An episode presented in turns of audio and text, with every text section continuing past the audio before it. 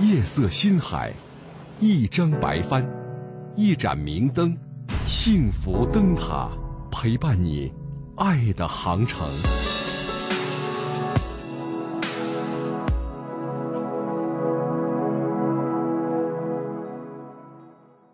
我是今年就正月初七带着我儿子从家里出来的，也就准确的说吧，我们母子俩是被我的丈夫打出了家门。嗯嗯我们结婚就有十二年了，他经常喝酒，以前还勉强能忍受，那时候孩子小，我也年轻，也不知道该怎么处理这样的事儿，然后每次打过闹过之后都不了了之，就隔段时候就又开始了。嗯，最近这三四年吧，他喝的特别厉害，然后就砸家里东西，打我，打孩子。闹得最凶的时候，他爸拿那铁链子打他，打的他身上都青一块紫一块的，都不改。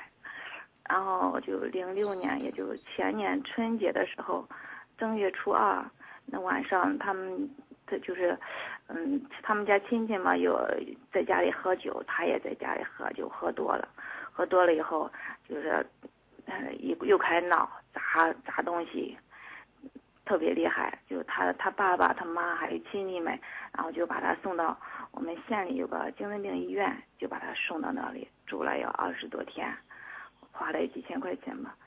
嗯，到夏天的时候他就又开始闹了，又喝的多的时候喝的不行，就大小便都不知道，然后晚上也不回家，就睡在马路上。找到他以后，我我在马路边也就陪了他一夜，就回家拿了凉席睡在地上，陪着他。然后我和他父母就商量说，老这样也不行，这这样长下去，就是要不脑子都喝傻了，要不出啥意外也不放心。然后就虽然我也没抱多大希望吧，但是我还是决定就是把他送到那个新疆有个精神病医院，有个戒酒中心，就把他送到那儿去治疗了。治疗了有三个多月吧，嗯，一他那费用可高，一个月都三千多。后来就看了有三个多月，花了一万多，就就出院了。然后年底的时候，他父母就就说，嗯，我们就是就和我们说分家，说，嗯，都结婚都这么，你们结婚都这么多年了，也也分开吧。当时我不同意，我说嘛，他喝酒，他毛病没好。还一直打我，说他们这样做不是把我往死路上推吗？我我不答应，但是他父母就让他舅舅、他舅妈劝我，说的多了，我也感觉到他父母好像下了狠心一样，我也就心灰意冷了，我我就同意了，但是我对他们、嗯、同意什么呢？同意搬出去了。搬出去，并不离婚。呃，我当然我我是想离婚，但是他不离。那时候也看他就是，就是把他当成一个病人嘛。嗯。搬出去是你自己搬出去吗？带着孩子？孩子，然后和他我们三口人。嗯。搬出去，当时我我其实我是我是不愿意搬出去，因为他喝酒打人都经常经常的，我我我肯定招架不了。嗯。但是他他爸他妈就就一定要让我们搬出去。嗯。那时候我说我我带着孩子，我带着孩子，我俩搬出去，但是他不，他妈爸不同意，说那你们是夫妻，我不管他，你就是你们都搬出去。他爸他妈等于说，反正是你们都别给我在家里，都出去。嗯。然后我就我就回出去租了房子，然后我就对他们说，我说是你们要把我从这家赶出去的，以后你们可就别让我再回来了。嗯。然后他他父母说。就是你们过不了，你们离婚我也不管，我也管不了。然后我我在外租房子就就搬出去了。嗯。这后来吧，就发生一些事，就是，呃，就是平常他反正每次都是因为喝酒发生的事，就小事我就不说说说严重的嘛，是吧？嗯。就是去年十一月份的时候，是十一月份，他他又又是喝酒了，喝酒我从我们经有个美食部，我从店里回来的时候。就刚走到那大路口，当时天都快黑了，他他抢我的包，嗯，我没给他，我没给他，他就把我甩到地上，甩到地上，然后抱着我头往地上撞，当时我我头都懵了，手一摸，反正就是满手都是血。当时这时候喝酒没？喝了，喝了嗯但是也不是特别多。嗯，所以我就跟你讲啊，这基本上呢是借酒撒疯了。是，因为就是我娘家离得也比较远，就近我也没啥亲戚是吧？我就给我店里有个我雇的一个女的，我打电话，然后也给她父母打了电话，就他爸就骑着那摩托车带着他妈和我儿子就过来了，过来了，然后就嗯，他爸带着我还有儿子就去医院了，去医院当时在那手手术台上，哎呦把头发都剪了，然后缝了十几针。当时交手术您您费啥的您说说您今天的问题是什么吧？我今天问题，嗯，我今天问题就是说，你说他这样的人，我我还值得这样，这样就是对待他吗？就是不我不还要不不值得要付出？不值得，不值得呢。或者说不敢再这样对他了，知道吧？他已经呢形成了严重的酒精依赖，这已经是一种病态。刚刚你已经说了，没错吧？是怎么办呢？在治疗期间，嗯某种意义上来讲，你应该是跟他隔离的，明白我的意思了吧？啊，你可以不放弃他，但是呢，你得让他自己去治疗。你可以去陪护他，但是他得拿出积极的行动。但如果没有的话，是变本加厉，是在清醒的时候还依然呢，把你当做出气筒。那我觉得像这样的人，你应该选择彻底的跟他分开。好好的给他上一课。至于他将来会选择谁做他的妻子，还有没有人爱他、关心他，那是他自己混的。戒酒这个事儿呢，这个我们可以给予充分的时间，给予充分的同情，但是我们不能给予太多的忍耐。二九零零说：“斩草不除根，春风吹又生。”他现在呢，基本上是属于是借酒撒疯、变本加厉。不醉装醉，故意找事儿。现在他不离婚，他他不离婚，他前是啊，你自己愿意离婚吗？您能告诉我吗，我？我我肯定愿意离婚。如果你愿意的话，可以去起诉离婚。无法生活，你就可以离婚已经是无法生活，真的无法生活。就是、啊。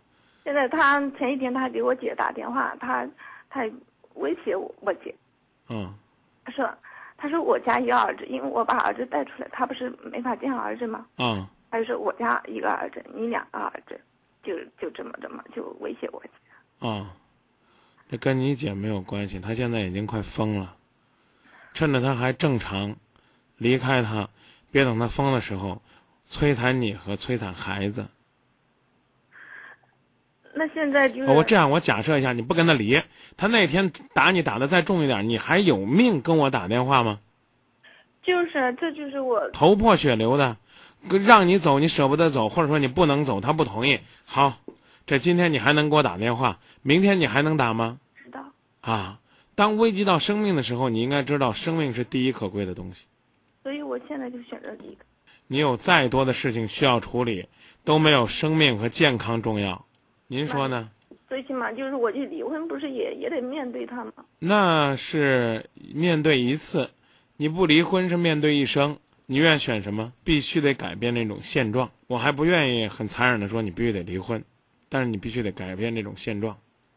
改变不了。一种办法是让他改变，另外一种办法是你把他这个人彻底给改变了。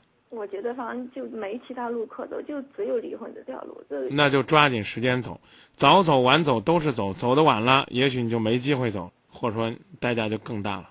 连这个离婚都觉得丢人，那女儿天天挨打不丢人，女儿忍气吞声的就天天这样被人打，挺光荣的。他们说的对，我们照着做，他们是父母，是长辈；他们说的不对，我们也也愚昧的听从。他们只是告诉你能忍则忍，没错吧？对，绝不是忍无可忍，还咬着牙必须得忍。但是就是我们就是说，就是离婚的话，还牵扯家里边财产了啥了。什么你们财产的事儿、钱的事儿，一点意思都没有，都要威胁生命了，还在说呀，张明，这个我我我怎么着，我怎么着怎么着，我父母不同意，那你是你还没意识到这个危险性。我意识到了，是我父母没意识到。